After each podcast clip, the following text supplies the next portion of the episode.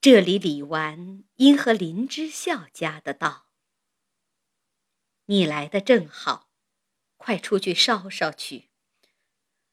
告诉管事的，预备林姑娘的后事。妥当了，叫他来回我，不用到那边去。”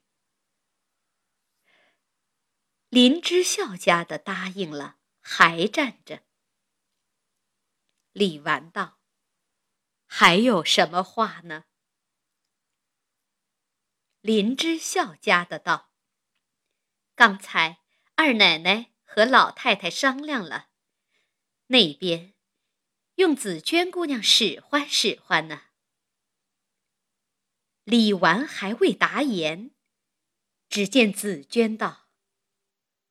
林奶奶，你先请吧，等着人死了，我们自然是出去的。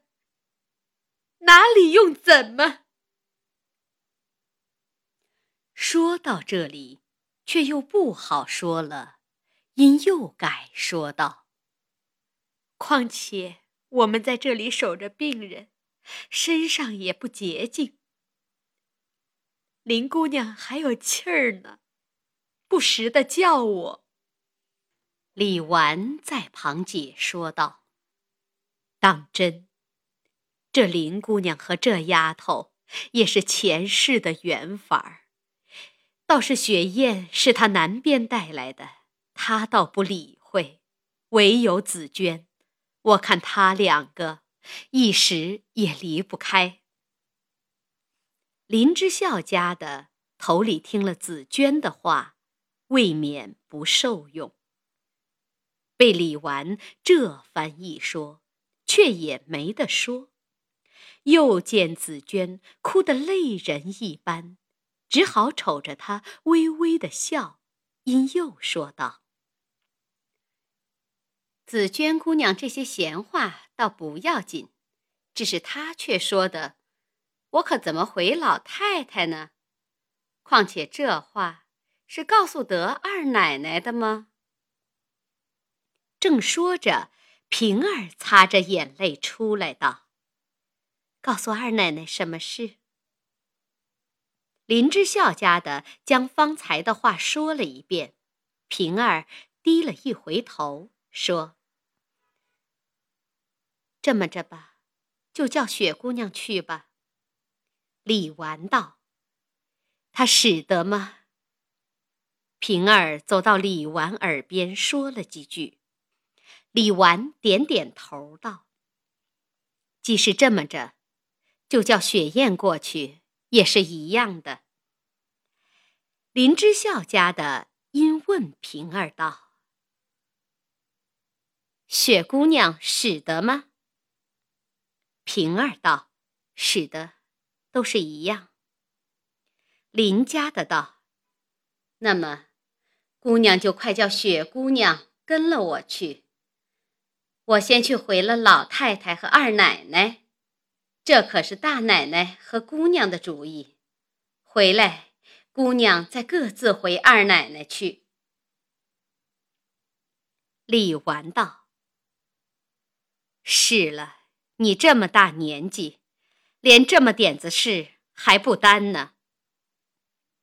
林家的笑道：“ 哈，不是不担，头一宗，这件事老太太和二奶奶办的，我们都不能很明白。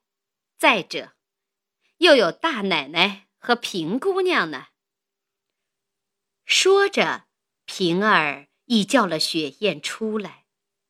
原来雪雁。因这几日嫌他小孩子家懂得什么，便也把心冷淡了。况且听是老太太和二奶奶叫，也不敢不去，连忙收拾了头。平儿叫他换了新鲜衣服，跟着林家的去了。随后平儿又和李纨说了几句话，李纨又嘱咐平儿。打那么催着林之孝家的，叫他男人快办了来。平儿答应着出来，转了个弯子，看见林家的带着雪雁在前头走呢，赶忙叫住道：“我带了他去吧，你先告诉林大爷办林姑娘的东西去吧，奶奶那里我替回就是了。”那林家的答应着去了。这里平儿带了雪雁到了新房子里回明了，自去办事。却说雪雁看见这个光景，想起他家姑娘，也未免伤心。只是在贾母、凤姐跟前不敢露出，因又想到。也不知用我做什么，我且瞧瞧。宝玉一日家和我们姑娘好的蜜里调油，这时候总不见面了，也不知是真病假病，怕我们姑娘不依他，假说丢了玉，装出傻子样儿来，叫我们姑娘寒了心，他好娶宝姑娘的意思。我看看他去，看他见了我傻不傻，莫不成？今儿还装傻吗？一面想着，已溜到里间屋子门口，偷偷的瞧。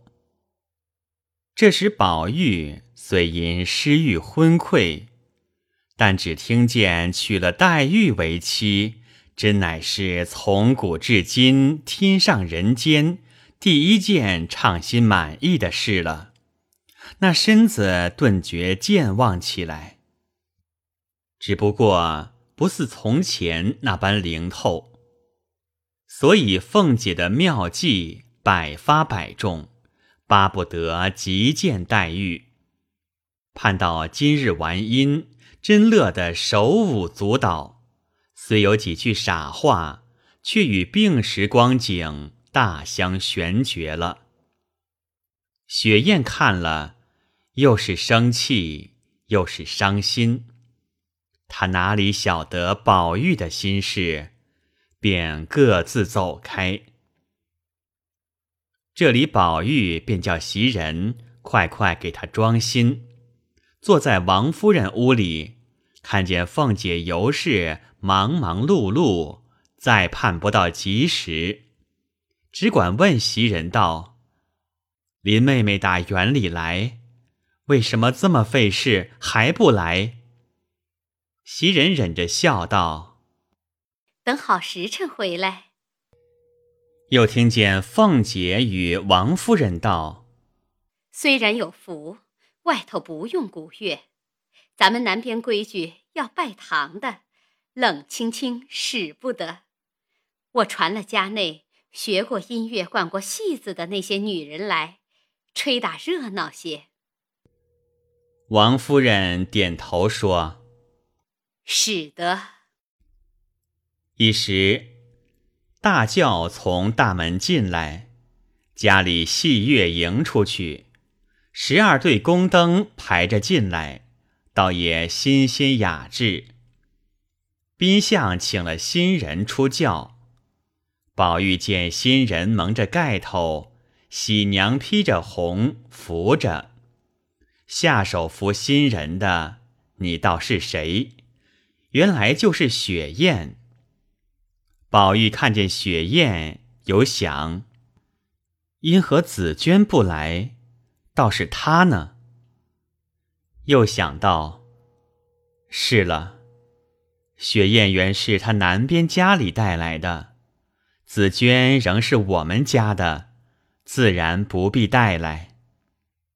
因此见了雪雁，竟如见了黛玉的一般欢喜。宾相赞礼，拜了天地，请出贾母受了四拜，后请贾政夫妇登堂行礼毕，送入洞房。还有坐床撒帐等事，俱是按金陵旧例。贾政原为贾母做主。不敢违拗，不信冲喜之说，哪知今日宝玉居然像个好人一般。贾政见了，倒也喜欢。那新人坐了床，便要揭起盖头的。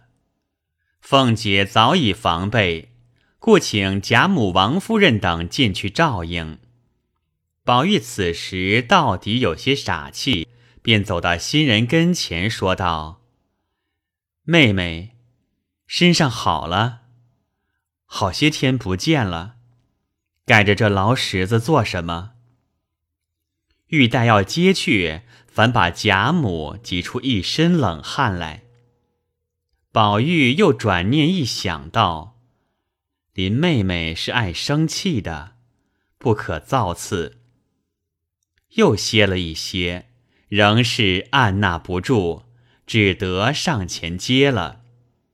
喜娘揭去盖头，雪雁走开，莺儿等上来伺候。宝玉睁眼一看，好像宝钗，心中不信，自己一手持灯，一手擦眼一看，可不是宝钗吗？只见她盛装艳服，风肩诺体，环低鬓丹，眼顺熹微，真是河粉露垂，杏花烟润了。宝玉发了一回怔，又见莺儿立在旁边，不见了雪雁。宝玉此时心无主意，自己反以为是梦中了，呆呆的只管站着。众人接过灯去，扶了宝玉，仍旧坐下，两眼直视，半语全无。贾母恐他病发，亲自扶他上床。凤姐尤氏请了宝钗进入里间床上坐下。宝钗此时自然是低头不语。宝玉定了一回神，见贾母、王夫人坐在那边，便轻轻的叫袭人道：“我是在哪里呢？”这不是做梦吗？袭人道：“你今日好日子，什么梦不梦的混说？老爷可在外头呢？”宝玉悄悄的拿手指着道：“坐在那里的这一位美人是谁？”袭人握了自己的嘴，笑得说不出话来，歇半日才说道。是新娶的二奶奶。众人也都回过头去，忍不住的笑。宝玉又道：“好糊涂！你说二奶奶到底是谁？”袭人道：“宝姑娘。”宝玉道：“林姑娘呢？”袭人道。老爷做主娶的是宝姑娘，怎么混说起林姑娘来？宝玉道：“我刚才看见林姑娘了吗？还有雪雁呢，怎么说没有？你们这都是做什么玩呢？”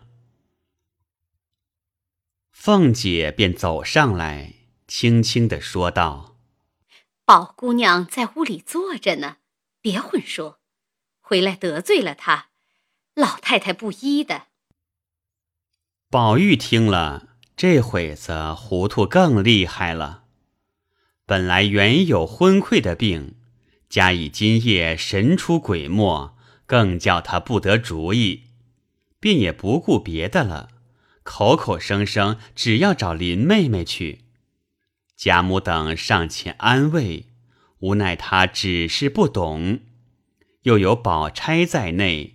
又不好明说，明知宝玉旧病复发，也不讲明，只得满屋里点起安息香来，定住他的神魂，扶他睡下。众人鸦雀无闻，停了片时，宝玉便昏沉睡去，贾母等才得略略放心。只好坐以待旦，叫凤姐去请宝钗安歇。宝钗置若罔闻，也便合衣在内暂歇。贾政在外，未知内里缘由，只就方才眼见的光景想来，心下倒放宽了。恰是明日就是启程的吉日。略歇了一些，众人贺喜送行。贾母见宝玉睡着，也回房去暂歇。次早，贾政辞了宗祠，过来拜别贾母，并称：“不孝远离，唯愿老太太顺时颐养，儿子一到任所。”即修禀请安，不必挂念。宝玉的事已经依了老太太完结，只求老太太训诲。贾母恐贾政在路不放心，并不将宝玉复病的话说起，只说：“我有一句话，宝玉昨日完阴，并不是同房，今日你起身。”必该叫他远送才是。他因病冲喜，如今才好些，又是昨日一天劳乏，出来恐怕着了风，故此问你，你叫他送呢，我即刻去叫他。你若疼他，我就叫人带了他来，你见见，叫他给你磕头就算了。贾政道。叫他送什么？只要他从此以后认真念书，比送我还喜欢呢。贾母听了，又放了一条心，便叫贾政坐着，叫鸳鸯去如此如此，带了宝玉，叫袭人跟着来。鸳鸯去了不多一会儿，果然宝玉来了。